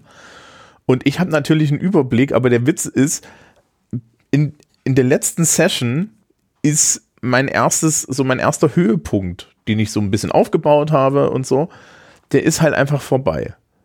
Aber die Charaktere sind noch in dem Fall sind sie tatsächlich, ist, eine Science, ist ja eine Science-Fiction-Welt, aber die Erde existiert. Sie sind auf der Erde. Und ich hatte ja mal gesagt, die, die, die Tagline ist eigentlich, wir, wir sind Touristen. Und es ist bekannt, in einer Woche geht das Shuttle zurück, ja, zu ihrem Raumschiff. So. Äh, ich weiß, was jetzt die nächsten Sitzungen passiert. Wir gucken uns die Erde an. Ja, wir werden ich, als Spielleitung habe aktuell null Intention, ähm, ein, ja, also ich könnte jetzt natürlich hingehen und sagen, ja, die gucken sich die Erde an und ich habe mir tatsächlich eine, die, ernsthaft, ne, meine Spielenden haben eine To-Do-Liste, was sie sich angucken wollen. Ähm, Schön schiefer Turm und so. Hm, nee, nee, nee, nee, nee, nee, das ist, hallo, das sind Menschen mit kulturhistorischem Hintergrund. ähm, das ist die Felsenstadt Petra, die chinesische Mauer, das Kolosseum. Ah, cool. Angkor Wat, ja, und lauter solche Sachen. Ähm, und das Tolle ist, ich lasse denen jetzt einfach im Endeffekt die Entscheidung, wo geht's hin? Und stelle mich gar nicht erst auf die Position zu sagen, äh, ja, aber da muss überall was passieren. Ja, da muss nichts passieren. Man kann da auch einfach mal nur ein ja. cooles T-Shirt kaufen, ja. Richtig. Ähm, wir haben tatsächlich einen Charakter, der hat, äh, weil sie waren schon in Südamerika, äh, irgendwo in, in den Anden, ähm, wie heißt diese Andenstadt nochmal? Das ist diese, diese eine berühmte. Äh, Machu Picchu, genau. Bei Machu okay. Picchu in so, in, den, in so einem Souvenirladen ein riesengroßes Plüschlama gekauft. Oh ja, sehr gut. Ja, total super. Und ich, ich habe ich hab null Intention im Endeffekt, da jetzt die nächste Storyline draus zu ziehen. Ja. Und wenn ich irgendwo was anlegen legen will, dann lege ich das wahrscheinlich am Ende dieser Geschichte an und zwar total leicht. Ja, aber ich habe so viel Zeit und äh, es ist so viel Weltraum und so viel Welt auch übrig. Warum sollten wir das jetzt, ne, warum sollte ich jetzt die Leute die ganze Zeit äh, mit Action unter Druck setzen und, in, und es passieren halt kleine Dinge und diese kleinen Dinge machen auch Spaß und so. Und das ist, glaube ich, dann so das Wichtige. Ja, und dementsprechend muss, muss man überhaupt nicht auf äh, die, die ganze Zeit auf die Action äh, so, ne, auf, aufs Gaspedal treten, weil das wollen eigentlich die Leute auch nicht unbedingt, sondern man möchte ja auch so ein bisschen etwas erleben und so weiter. Ich glaube, man kann es ganz gut zusammenfassen mit, äh, es sollte eigentlich immer irgendwas passieren, es muss aber nicht immer was passieren. So. Und das Schöne ist, man in Anführungszeichen erzieht die, nein, man gewöhnt die Leute auch daran, ähm, dass vielleicht nicht jede Person, die einen Namen hat, wichtig ist und dass vielleicht nicht jedes Ereignis äh, weltbewegend ist. Und ähm, ja, ne? ich, ich, muss jetzt gerade ein bisschen hier an, an Last Action Hero denken, irgendwie so. Ne? Ähm, da, da werden mit, wird mit solchen Dingen ja auch viel gespielt irgendwie.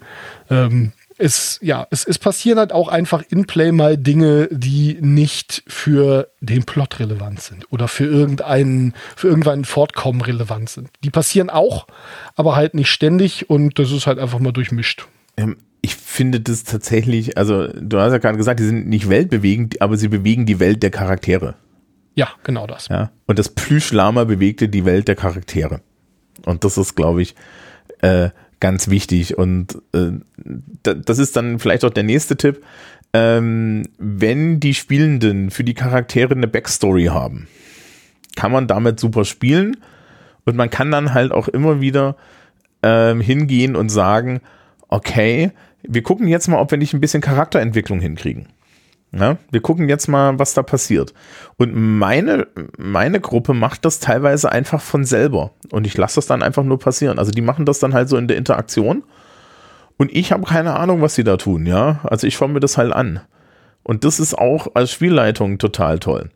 Äh, ein weiterer Tipp für beginnende Spielleitung. Bescheißt, liebe Kinder. Bescheißen.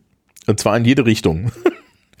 Be ja. Bevorzugt, bevorzugt spielerfreundlich ja, wenn ihr seht, dass, dass, ich, dass ihr euch einem TPK nähert, bescheißt. Das ist der Grund für Spielleiterschirme. Ja, also.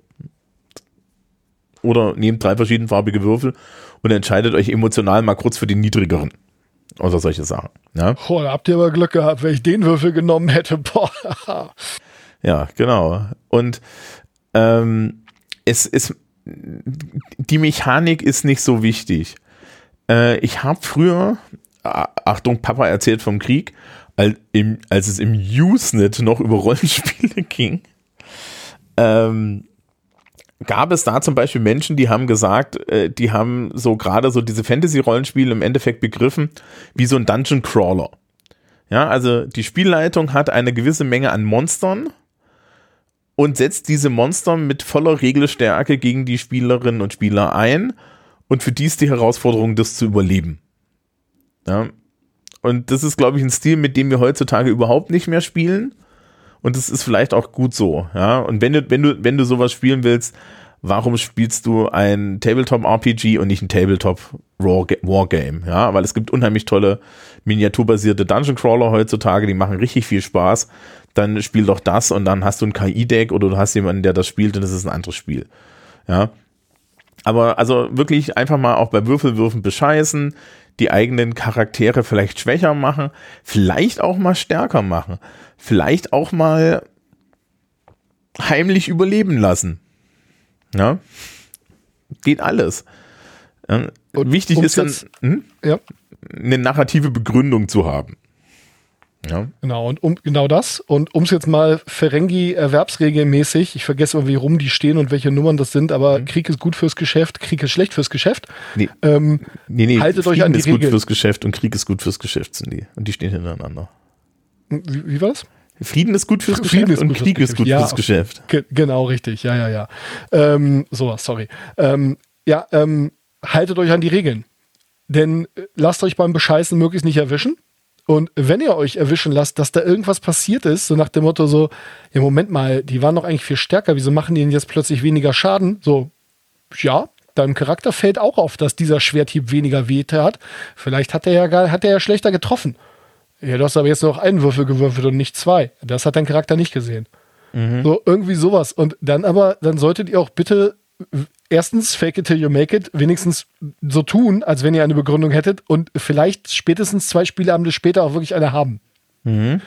Vielleicht saß ja irgendwo im Hintergrund äh, eine mächtige Magiegestalt, die äh, oder irgendein Götterwesen oder so und äh, die haben dann halt an der Stelle eingewirkt und euch den Rücken gestärkt. Oder vielleicht war es ja irgendwie eine dämonische Kreatur und äh, die kommt dann irgendwie zwei Abende später in der Kneipe an und sagt, Leute, hier neulich, euch ist doch aufgefallen, dass da irgendwas komisches passiert ist.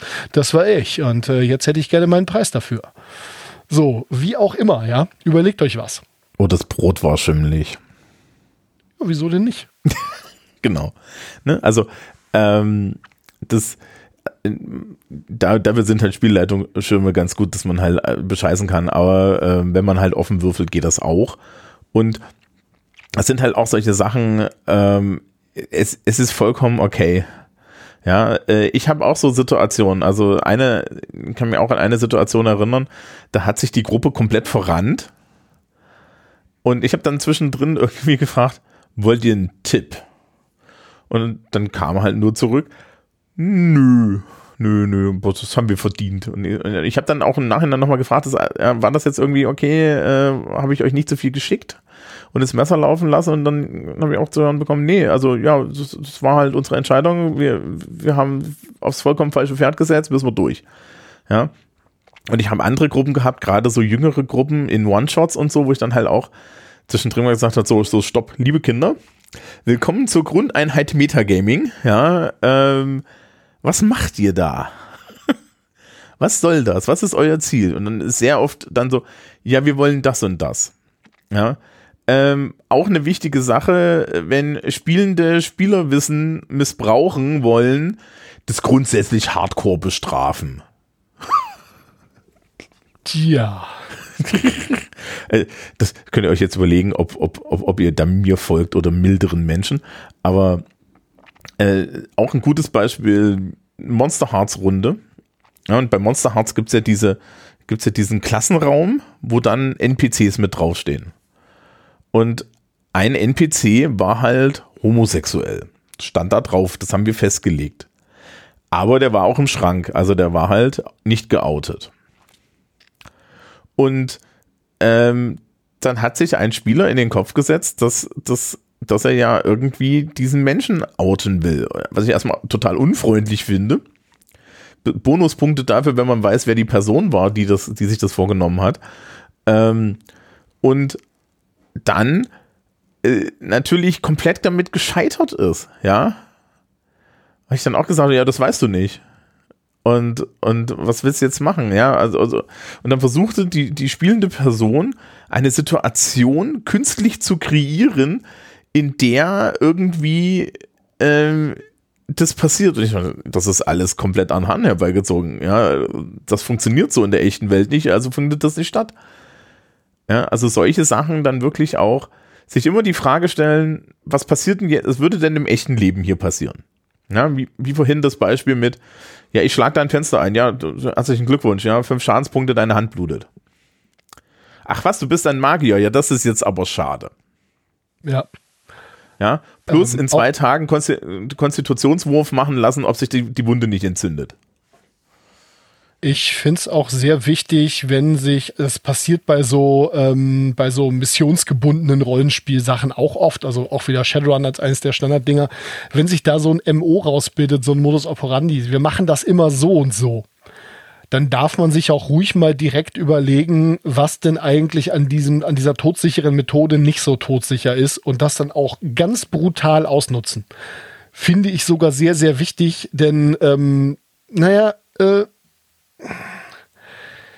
es ist, es, es ist halt ja so, ähm, nichts ist eine todsichere Methode. Und äh, wenn sich im Spiel irgendwas als eine todsichere Methode oder ein total guter Weg herausstellt und der funktioniert immer, dann liegt das an dir als Spielleitung, dass das immer funktioniert, denn in der Realität ist das nicht so. Da gibt es irgendwo Best Practices oder so.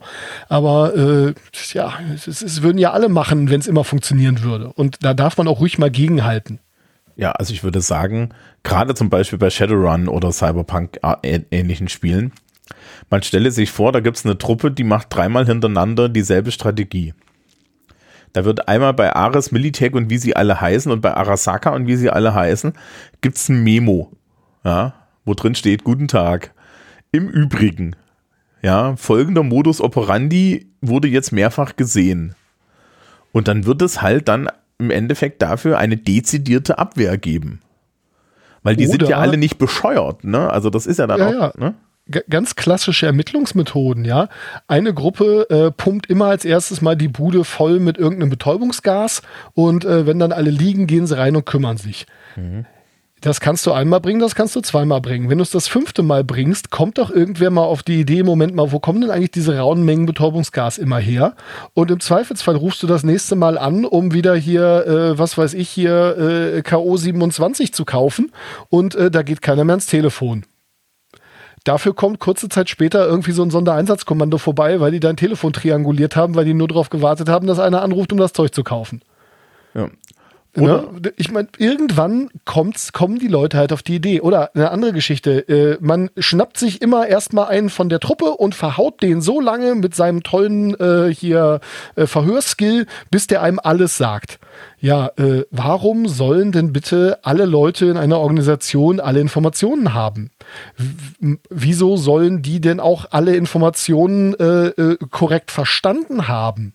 Jetzt mal davon, dass äh, speziell bei Folter die Leute einem das erzählen, was sie glauben, dass man hören möchte und nicht das, was die Wahrheit ist, mal ganz abgesehen. Ja, ne, das sind alles so Dinge, ähm, einfach mal realistisch darüber nachdenken, würde das dann in echt auch funktionieren? Nein, warum denn nicht? Ja. Und natürlich, wenn du das mit dem Betäubungsgas das fünfte Mal machst, haben sämtliche Leute, die irgendwie involviert sind, Gasmasken. Richtig. Ja, oder so eine Sache. Also, wo du dann ja, denkst, ja, wir haben das ja alles vollgepumpt, also ist alles ruhig. Dann kommst du durch die Tür und der einzige Grund, warum das ruhig war, ist, weil alle schon die Waffen im Anschlag haben und dir ein Kugelhagel entgegenkommt. Ja, tschüss. Ja. Ähm, und das sind, das sind halt solche Sachen, das, das braucht man nicht durchgehen lassen, ja. Und ich glaube, das ist aber auch so eine Frage, wie gestalte ich im Endeffekt ähm, dann so eine Quest? Weil das heißt ja auch, dass ich als Spielleitung die Quest so gestaltet habe, dass das überhaupt möglich ist. Ja. Also fangen jetzt gerade gegen diese Betäubungsgasgeschichte noch tausend andere Sachen an, ja, viel, ja, ja. viel einfacher als das so. Wenn, wenn die jedes Mal in die Klimaanlage gegangen sind, um es durch die Klimaanlage des eigenen Gebäudes reinzupumpen, gibt doch nichts einfacheres als einen Sensor, der genau dieses Zeug erkennt, in die Klimaanlage einzubauen. Und in dem Moment, wo die ihren Schlauch anschließen, die haben die Pulle noch nicht aufgedreht, da piept schon bei der gesamten Sicherheitscrew die, die, äh, die Alarmleuchte und die extra an der Klimaanlage installierte Überwachungskamera sagt, ha, da sind die Fraggles. Ja, genau. Ja, also gibt's ja nur tausend, tausend Arten und Weisen. Man kann auch einfach eine Claymore-Mine dahinter anbringen. Ähm. Claymore-Mine hinterm Wartungspanel. Dieses Ding nicht abnehmen ohne Rücksprache mit der Arbeit, mit der Sicherheit. Äh, Trottel, die als, als wenn wir mit denen reden. Schraub, Boom. Schraub, Bumm. Ja, ähm, genau solche, also solche Sachen. Ne? Sich immer die Frage stellen, welche Konsequenzen hat es im echten Leben? Auch, ähm, auch zum Beispiel äh, Belohnung für Rollenspiel, also gerade für Interaktion. Ja, es gibt halt einen Unterschied zwischen zwischen, ja, und dann gehen wir zu dem König und dann sagen wir ihm, dass wir hier seine, ne, dass wir hier irgendwie seine, seine Quest erfüllt haben und dann kriegen wir unser Ding. Ja, das ist super. Ja, und ähm, Menschen, die das wirklich ausspielen. Es gibt auch wirklich ernsthaft richtig viele, viele Rollenspiele, die ja für gutes Rollenspiel extra XP verteilen und sowas, ne? Und extra Punkte. Und da sollte man auch hinterher sein. Und das ist zum Beispiel auch so eine Sache. Also ähm, alte D&D-Regeln, aber das gilt für unheimlich viele Spiele.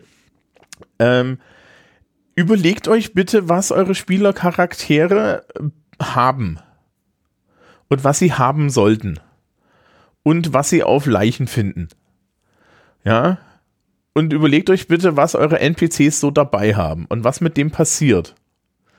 Ja, weil wir, wir spielen halt keine Computerspiele, sondern die Menschen haben eine Erwartung, dass wenn ich jemanden ersteche, dann auch da irgendwo noch ein Schwert auf ihm liegt, weil der hat das gerade in der Hand gehabt. Das verschwindet nicht.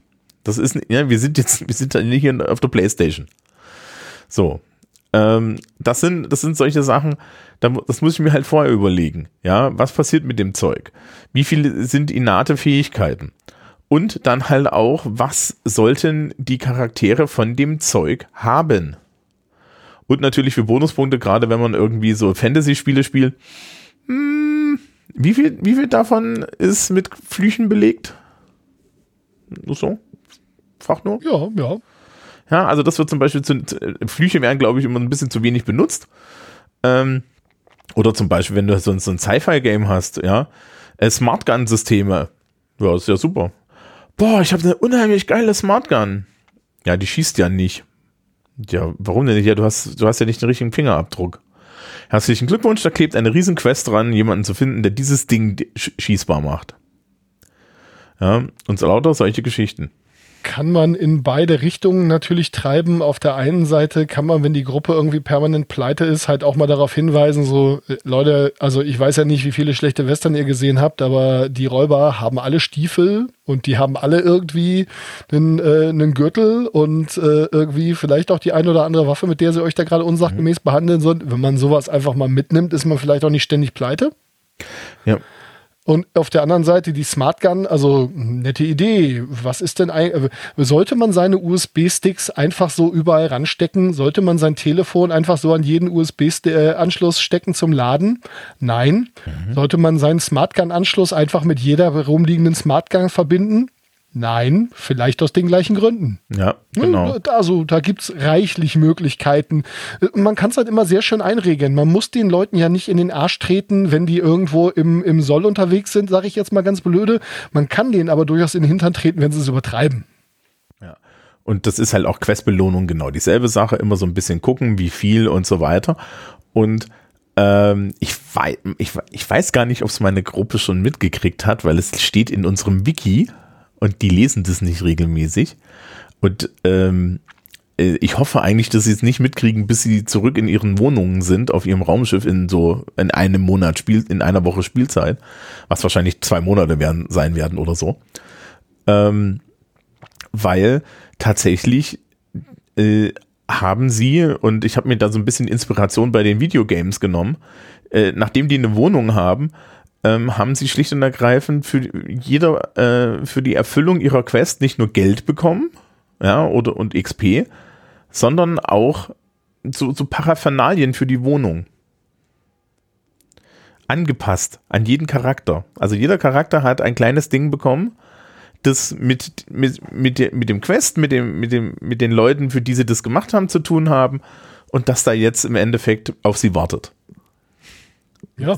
Das ist, und ich, ich, ich glaube, das ist eine, das ist viel, viel cooler als, ja, äh, du hast jetzt das, das Schwert für den Mondtötung plus drei.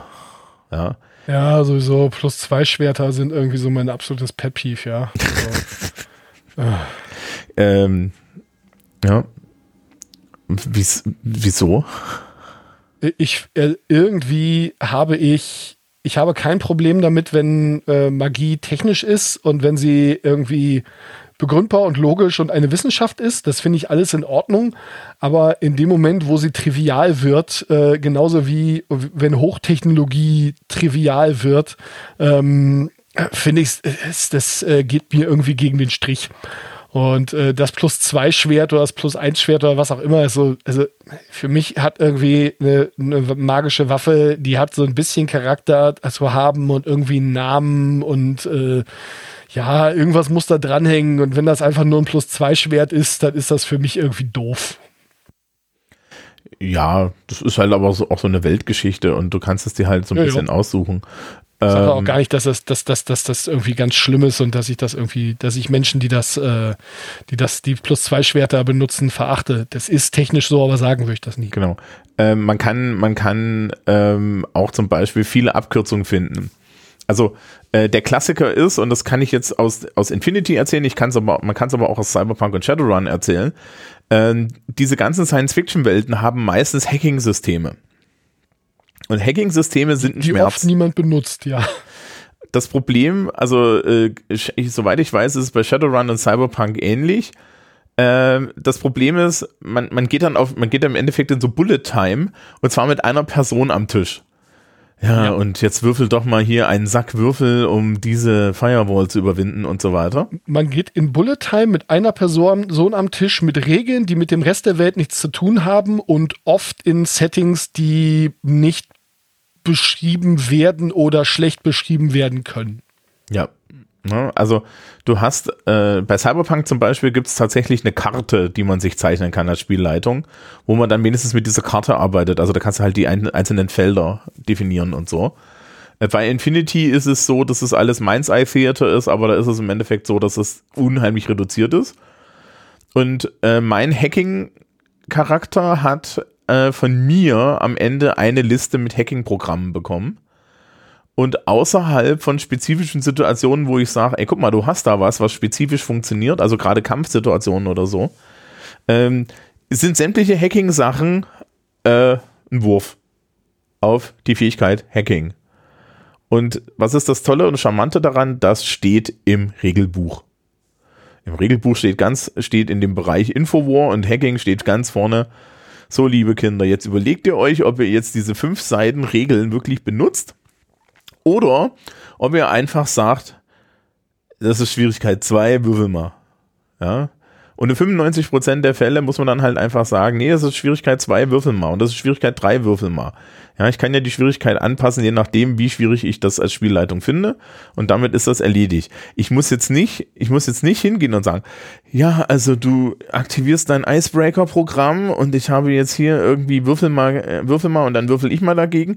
Okay, und jetzt bist du da drinne und jetzt, jetzt gibt's das und das und das und das und das und das. das ist total ja, spannungslos es gab früher solche Geschichten, dass die Shadowrun äh, und Spielleitenden äh, tatsächlich hingegangen sind und gesagt haben, äh, okay, ja, ähm, der Decker, äh, der Decker versucht jetzt irgendwie hier die äh, das Netzwerk aufzumachen. Das ist ein schöner Punkt. Wir sehen uns in zwei Wochen und zwischendrin mit dem Decker den ganzen Hack alleine gespielt haben. Ja, wenn man drauf Bock hat. Ich habe noch nie so viele Leute gesehen, die da jetzt Bock drauf haben. Ja, ich habe mir in der Tat mal äh, eigene Regeln für Hacking bei Cyberpunk gestrickt und da habe ich halt ein paar Sachen sehr anders gemacht. Also zum einen habe ich diese eine Fähigkeit dann in diverse aufgeteilt, denn in der Realität ist es ja auch nicht so, dass sich so IT-Leute mit allem auskennen. Also ich sag mal, Server administrieren ist im Zweifelsfall äh, was anderes als irgendwie im Traffic spielen, ist was anderes als äh, eher hardware-nahe Geschichten, ist, äh, weiß ich nicht, äh, was, was auf Leitung passiert, ist was anderes anderes, als was ohne Leitung passiert äh, und so weiter und so fort. Das heißt, ähm, äh, im Zweifelsfall konnte man plötzlich auch durchaus zwei äh, äh, hackingfähige Charaktere in der Gruppe haben, weil die unterschiedliche Dinge können. Ähm, es waren gleichzeitig ausreichend wenige Fertigkeiten, dass man noch drauf kam, was die eins, also sich noch erinnern konnte, ohne nachzugucken nach zwei Spielabenden, was die im Einzelnen machen. Und ich habe es halt so gemacht, dass es parallel zum eigentlichen Kampf ähm, mhm. stattfand. Das heißt, es war dann wirklich so, äh, äh, Drohne fängt an aus der Luft zu schießen, ähm, Charakter mit Hackingfähigkeiten schmeißt sich in Deckung, alle fangen an, Coverfire auf die Drohne zu geben. Äh, sobald der Hacker dran ist, versucht er sich in die Drohne einzuloggen und der das Zielsystem zu stören oder solche Geschichten. Und wenn das Ding auf dich schießt, was der gerade hackt, wird es plötzlich spannend, ob es klappt. Ja. Genau solche Sachen, genau solche Sachen habe ich dann auch gemacht, wo ich halt gesagt habe, okay, ja, das ist halt einfach Teil der Runde ähm, und du äh, oder Teil, der, Teil des Kampfes und es hat halt eine direkte Auswirkung. Ja. Ähm, und das funktioniert eigentlich ganz gut. Hm, haben wir noch irgendwelche Tipps? Ja, ist auch so ein, so ein Tipp, den ich daraus ableiten würde. Wenn Dinge im System, in der Welt für euch nicht funktionieren, dann habe ich persönlich überhaupt gar kein Problem damit und würde euch aufrufen zu sagen, dann ändert's da, sich da ans Buch zu halten und irgendwie, ich weiß nicht, Kanon bleiben zu wollen, ähm, wenn es für einen einfach nicht funktioniert, dann, also Shared Universes und sich an die Regeln von Shared Universes zu halten, hat diverse Vorteile. Unter anderem kann man vielleicht auch einfach mal aus zwei Gruppen eine machen oder solche Geschichten und äh, alle haben irgendwo einen gemeinsamen äh, Vorstellungsraum, in dem sie dann weitermachen können und bei den, nicht bei der einen Gruppe hat die äh, Stadt eine Stadtmauer und bei der anderen nicht. Und beides war bei beiden mal wichtig in der Vergangenheit und upsie, jetzt haben wir irgendwie einen fetten Widerspruch. Ähm, kriegt man auch alles hin, ja. Aber ähm, wie gesagt, wenn solche Dinge nicht klappen, wenn sie regeltechnisch nicht klappen oder so, dann ändert's halt. Auf der anderen Seite würde ich auch da wieder sagen, es gibt in vielen Systemen schon gute Gründe, warum Dinge so sind, wie sie sind. Und es ist eine gute Idee, sich nicht an die Regeln zu halten, aber es ist eine noch bessere, sich nicht an die Regeln zu halten, nachdem man die Regeln verstanden hat. Mhm. Und mal ebenso eine Hausregel einzuführen, die scheinbar ein Problem löst und äh, die Straße etwas weitergegangen, äh, viel größere Probleme schafft, äh, ja, hm, ist dann doof im Zweifelsfall. ja, also das kann man auch grundsätzlich vermeiden. Also Hausregeln sind zum Beispiel so eine Sache, ähm, da, da halte ich die Finger von fern, sondern was ich halt mache, ist im Endeffekt einfach zu sagen, bestimmte Regelbereiche, ja, gibt's halt nicht. Ja.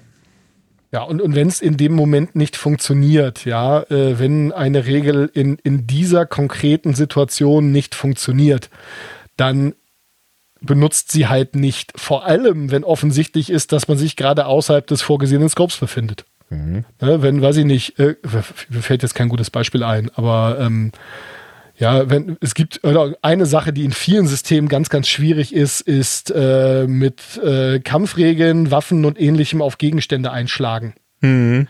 Also in der Realität ist es einfach so, wenn ich mit einem dicken Hammer auf eine Dachziegel haue, dann ist die Dachziegel kaputt. Mhm wenn ich da anfange mit meinem Hammer-Skill und Waffenschaden und Hitpoints für die Dachziegel, dann ist das Ergebnis ein Riesenwust an Zeug, der in der Regel ähm, einfach, ja, hm. Also wenn sich dann jemand eine Rüstung aus Dachziegeln gebaut hat, dann macht halt einfach sowas wie, okay, wenn du der Dachziegel, das sind acht Dachziegeln, ich habe hier ein W8, wenn ich das zwei, ich schreibe mir jede Zahl, die ich gewürfelt habe, auf, wenn ich das zweite Mal die gleiche Zahl treffe, dann ist da die Dachziegel kaputt und du haust durch, gibt's keinen Rüstungsschutz mehr. Irgendwie sowas, ja. Fangt da nicht an, das zu kompliziert zu machen und irgendwelche Regeln, die vielleicht gar nicht so geil sind und die irgendwer da mal ins Buch geschrieben hat, dann selber nie benutzt hat oder so, euch da sklavisch dran zu halten, sondern kommuniziert klar, dass ihr es jetzt anders macht, kommuniziert klar, dass niemand einen Anspruch hat, dass das ab jetzt immer so funktioniert, kommuniziert klar, wie es funktioniert und dann macht es einfach. Genau, es gibt, ähm, es gibt äh, zum Beispiel bei Shadowrun gibt es äh, auch so schöne Abkürzungen wie zum Beispiel die Chunky Salsa Rule. Kennst du die? Äh, ist das die Geschichte mit äh, den, den, äh, mit den Granaten und Bounceback von Wänden und sowas? Nee, das ist die Geschichte mit, ähm, das ist die Geschichte mit, wenn du doppelt so viel Schaden kriegst. Ah ja, okay. Wie du, wie du oder wie du XP, äh, wie du Lebenspunkte hast, dann ist die Sache einfach vorbei und ich glaube bei Kopfschüssen ist es noch mehr. Ja, oder bei Kopfschüssen ist es noch deutlicher. Also sprich in dem Moment, wo halt einfach ja, äh, in dem Moment, wo halt einfach der Schaden so groß ist, dass man sagt, du bestehst nur noch aus, ne, das ist halt äh, Chunky Salsa, ja, ja, ja. Ähm, dann ähm, kannst du halt einfach sagen, okay, äh, dann möchte ich halt, ja, dann ist das halt erledigt und dann hast du nicht dieses, dann hast du nicht das Problem, ja, ähm, das Schlafende Angreifen ist auch so, oder überhaupt irgendwie wehrlose Angreifen ist auch so ein Thema irgendwie. Ja. So, ja, der hat 20 Lebenspunkte, du machst mit deinem Dolch maximal 5 Lebenspunkte Schaden. Ähm, der pennt zwar, aber du piekst den, der steht auf und haut dich tot. Ja, nein, ja. du rammst in, du rammst in den Dolch durch, ja. Du rammst in den Dolch im Endeffekt durch, durch den Körper und fertig ist.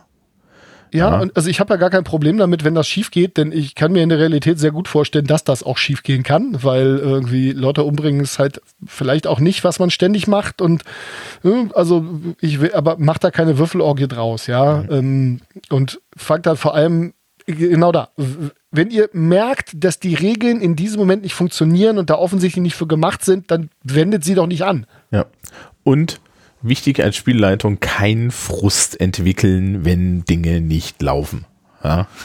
Oh ja. Insbesondere. Das ist schwierig. Ich bin da schlecht drin. ähm, ich verlinke euch vielleicht, ich, ich guck mal, ob ich euch nicht zwei Beispiele von Actual Play, ja, verlinke. Es gibt eine, es gibt eine berühmte Geschichte bei Critical Role, wo die waren da bei so einer Hexe und es ging darum, dass die Hexe von einem Charakter einen Fluch nimmt. Ja, und Matt Mercer hat sich gedacht, naja, das wird auf den Kampf rauslaufen und so weiter.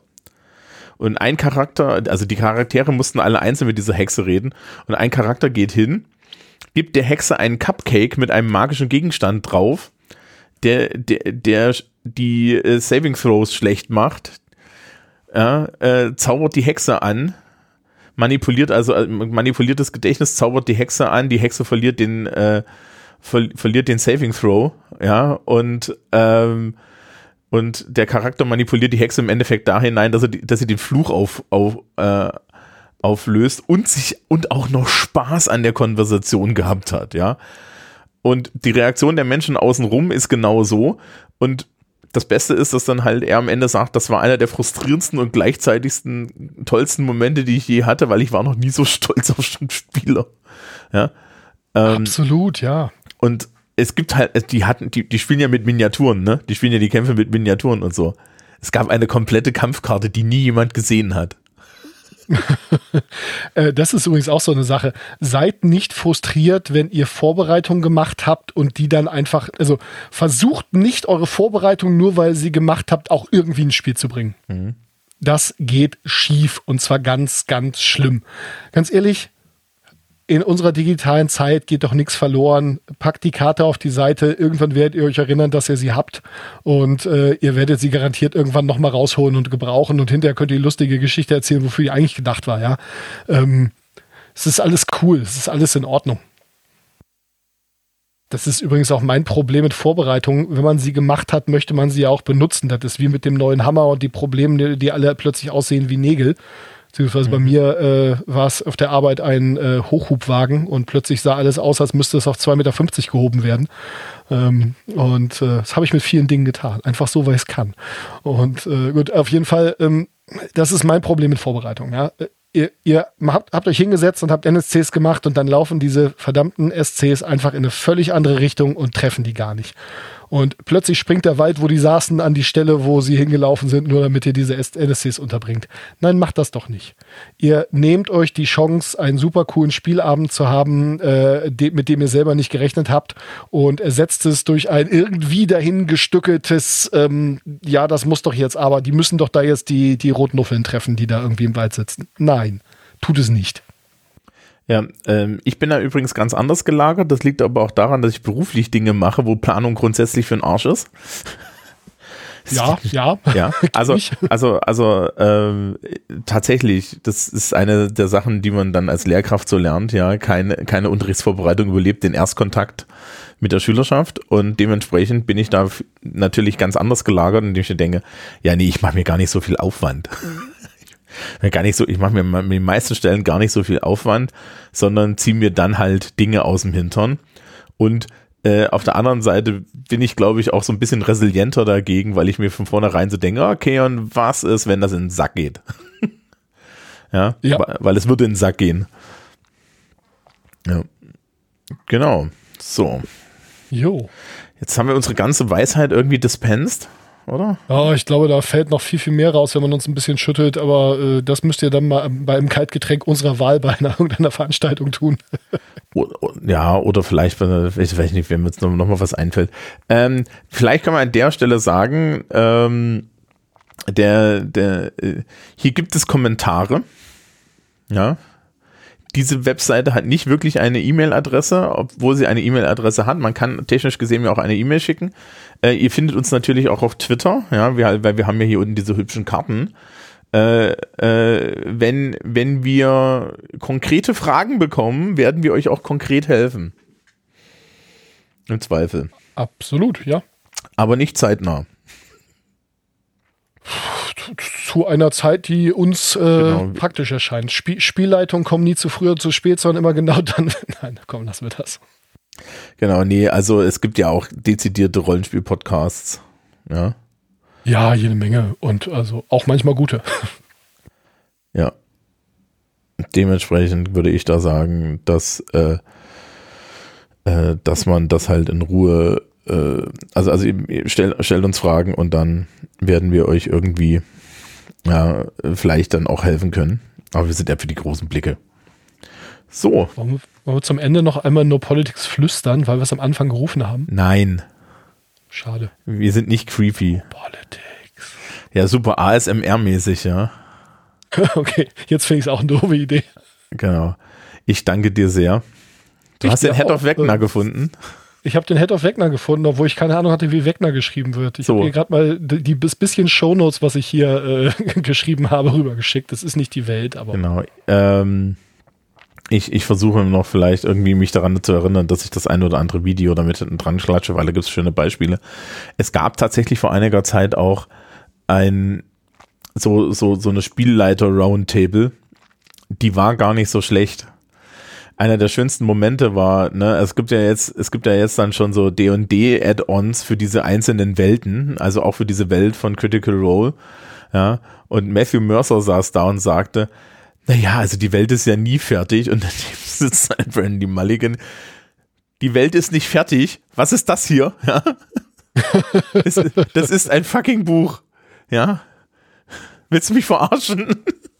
Äh, ich frage mich, ob äh, ihm dann irgendwie das passiert, was so vielen Leuten. Ich kann mich erinnern, ähm, ich glaube, es waren irgendwie die Fantastischen Vier, die auf irgendeiner Messe waren, weil da unter anderem einer ihrer Songs in irgendwie Singstar oder sowas vorkam.